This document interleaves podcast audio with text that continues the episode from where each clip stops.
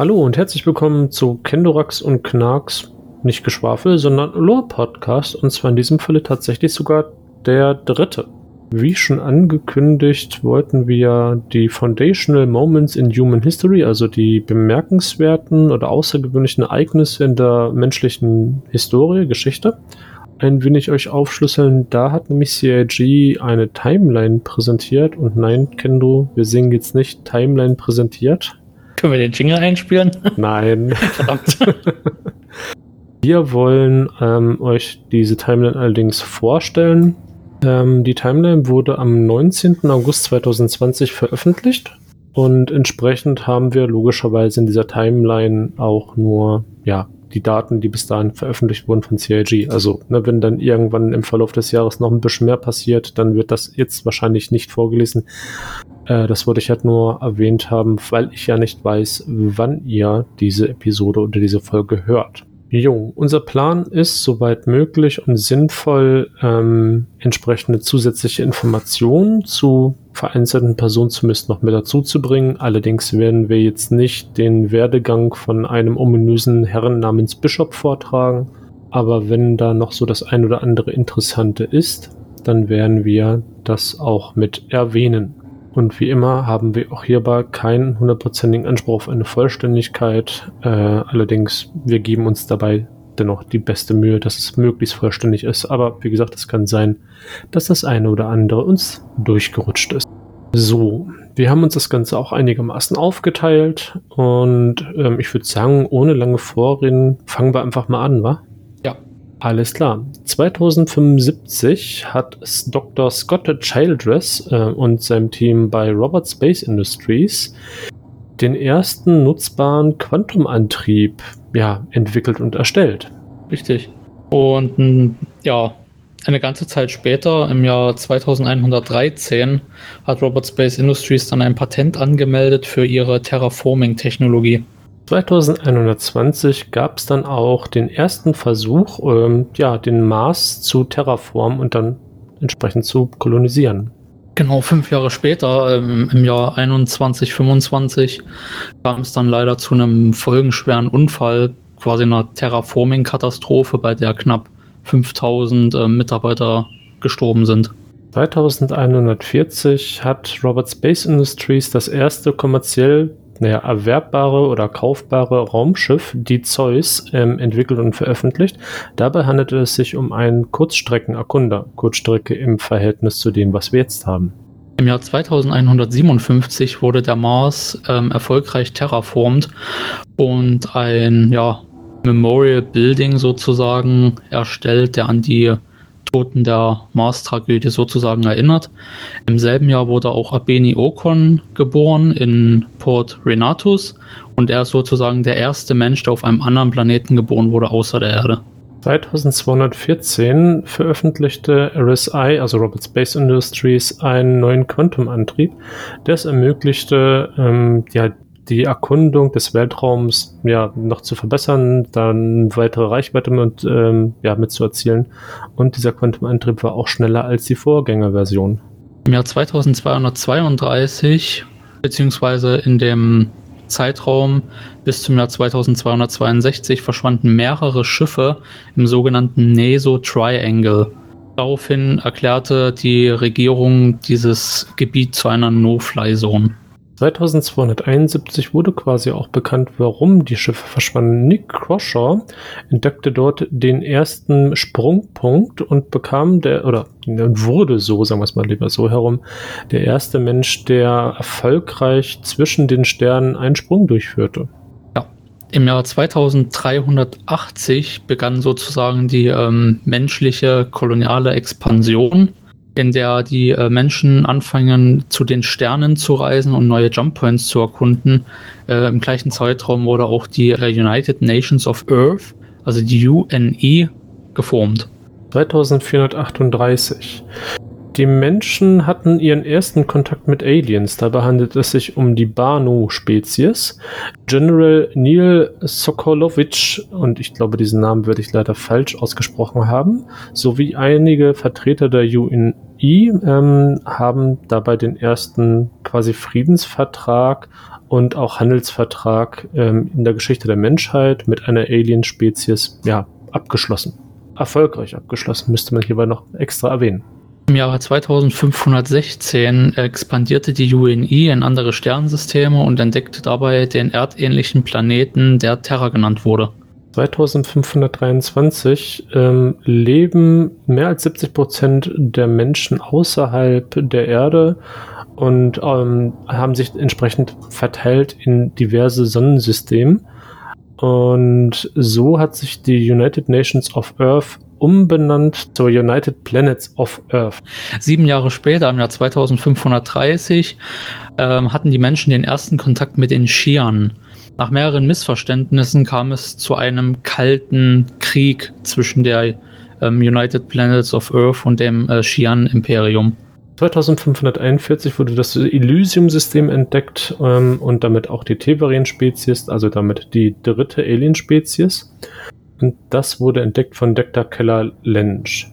Allerdings kurz nachdem die Tevarin quasi entdeckt wurden, gab es auch schon, ähm, naja, ein paar Missverständnisse und so kam es tatsächlich zu dem ersten Tevarin-Krieg, den die Tevarin begonnen haben. Im Jahr 2542 siegte die UPI im Kampf um den Planeten Idris 4 und leitete damit den Wendepunkt im Tevarin-Krieg ein. Zur gleichen Zeit wurde ein sehr junger Officer, den wir alle kennen, nämlich Ivar Messer, ja, ziemlich hervorgehoben durch seine Taten im Krieg. Genau, und im Jahre 2546 endete der erste Krieg mit den Tevarin, den die Menschheit in diesem Falle für sich ähm, ja, ähm, siegreich davongetragen haben. Commander Ivar Messer wurde zum High General ähm, während dieses Krieges und durch seine Taten. Und er plante auch die Struktur der Regierungsform der UPI entsprechend umzuändern und ähm, hatte sich dann auch zum ersten großen Imperator aufgeschwungen. Das war auch die Gründung der UEE, dem United Empire of Earth. Und es hat auch den Beginn der Messerära mit eingeleitet, was eine starke militärische Expansion und politische Korruption ja leider auch mit bedeutete. Einige Jahre später, im Jahr 2603, begann dann der zweite Tevarin-Krieg, bei dem die Tevarin versuchten, ihre Heimatwelt Jalan zurückzuerobern, der jetzt bekannt ist als Elysium 4. 2610 endete der zweite Teverin-Krieg. Auch hier ging die Menschheit wieder als Sieger hervor, was dazu führte, dass ein Großteil der Teverin ein Suizid begonnen hat und die verbliebenen Teverin ihre Kultur und ihre Eigenständigkeit aufgegeben haben, um naja, mehr oder weniger von der UII komplett assimiliert zu werden. Könnte eigentlich auch sagen, dass es dann eine kulturelle oder dass zu diesem Zeitpunkt die kulturelle Auslöschung der Teverin durchgeführt wurde. 2681 hatten die Menschen dann den allerersten Kontakt mit den Vandul, als diese einen ja relativ weit außen gelegenen, also eine außengelegene Stadt im Orion-System angriffen. 2712 gab es die Schlacht um Orion mit den Truppen der UEE. Ähm, dabei wurde übrigens auch das erste Wengdul Kingship entdeckt. Im Jahr 2789 der Senator von Terra, Terence Akari, machte eine bedeutende, ja, kann man sagen, ähm, so eine Art Friedensverhandlung mit dem Xian-Imperator Kree. Dabei entschied sich allerdings Imperator Messer der Elfter, diese Friedens, also diesen Friedensvertrag nicht zu unterzeichnen. 2792 ähm, wurde ein Genozid einer aufstrebenden Spezies durchgeführt, in dem ein Planet terraformt wurde, auf der sich eine ja, Spezies schon befunden hat, die intelligent war. Ähm, dies sorgte dafür, dass innerhalb der UEE ein Aufstand losgebrochen ist und der auch das Messerregime zu Fall gebracht hat. Ähm, damit ist die Messer-Ära ja, zu Ende gegangen und Aaron Toy wurde der erste richtige frei gewählte Imperator der United Emperors of Earth. Genau, dieser Imperator Toy und Imperator Kree ähm, arbeiteten dann zusammen am Perry Line Pact, der sozusagen den Kalten Krieg beendete und auch den, ähm, ja, quasi diese, diese Kriegslinie zwischen den zwei Kulturen, die zwischen den Systemen herrschte, beendete. Gleichzeitig wurde damit eine Ära der Diplomatie und halt Respekt zwischen den zwei Spezies ja, begonnen. 2795 wurde dann die ARC-Raumstation gebaut. Diese Raumstation ist unabhängig eines, ähm, einer Regierung, unabhängig von den Spezies, also Banu, Shian und ähnlichem oder auch der Menschheit zu nutzen. Gleichzeitig wurde auch der Fair Chance Act äh, ratifiziert, der es untersagt, Terraforming durchzuführen auf Planeten, wo aufstrebende intelligente Lebensformen entstanden sind. Ähm, bei der ARC handelt es sich dabei um quasi den Versuch eines Zusammenhalt oder einer Kommunikationsplattform von den ganzen bisher ähm, entdeckten Spezies der Shian, ähm, der Banu und halt entsprechend der Menschheit. Fünf Jahre später, im Jahr 2800, wurde Marshal Leon der Imperator der UEE. Im selben Jahr wurde das ARC-Projekt fertiggestellt. 2872 wurde versucht, mit einer synthetischen Welt den, die Notwendigkeit von Terraforming zu beenden. Ähm, es wurde so versucht, eine Welt künstlich zu erzeugen, auf der Leben auch mit entstehen kann, ab dem Ursprung sozusagen.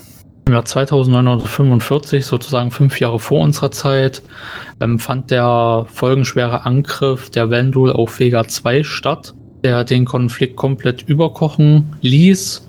Und nachdem das System erfolgreich von Admiral Bishop verteidigt wurde, hat dieser eine Rede gehalten, die wir auch alle kennen. Ne? Da gibt es ja so einen schönen Trailer von, wo er da quasi dem Imperator und dem Senat offiziell ja mitteilt, dass den Vendul oder ihnen vorschlägt, den Vendul offiziell den Krieg zu erklären. 2946 Soyikosi ähm, sicherte sich einen Sitz im UEI-Senat und wurde damit der erste Teverin, der in ein hohes politisches Amt kam. 2950, es wird ein neuer Imperator gewählt von den ähm, Sternenbürgern und diese Wahl wird eindeutig eine, ja, wird sozusagen die Zukunft entscheiden in den nächsten Jahren. Ja, und das war sie auch schon. Die Timeline, die wir euch vorgetragen haben, da wo es möglich war und sinnvoll war, mit ein wenig mehr Informationen ausgeschmückt.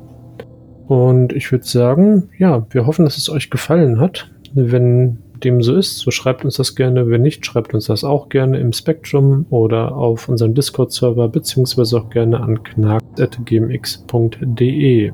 Und das war's auch schon mit unserem kleinen Lorecast und wir verabschieden uns damit und man sieht sich im Verse. Tschüss. Tschüss.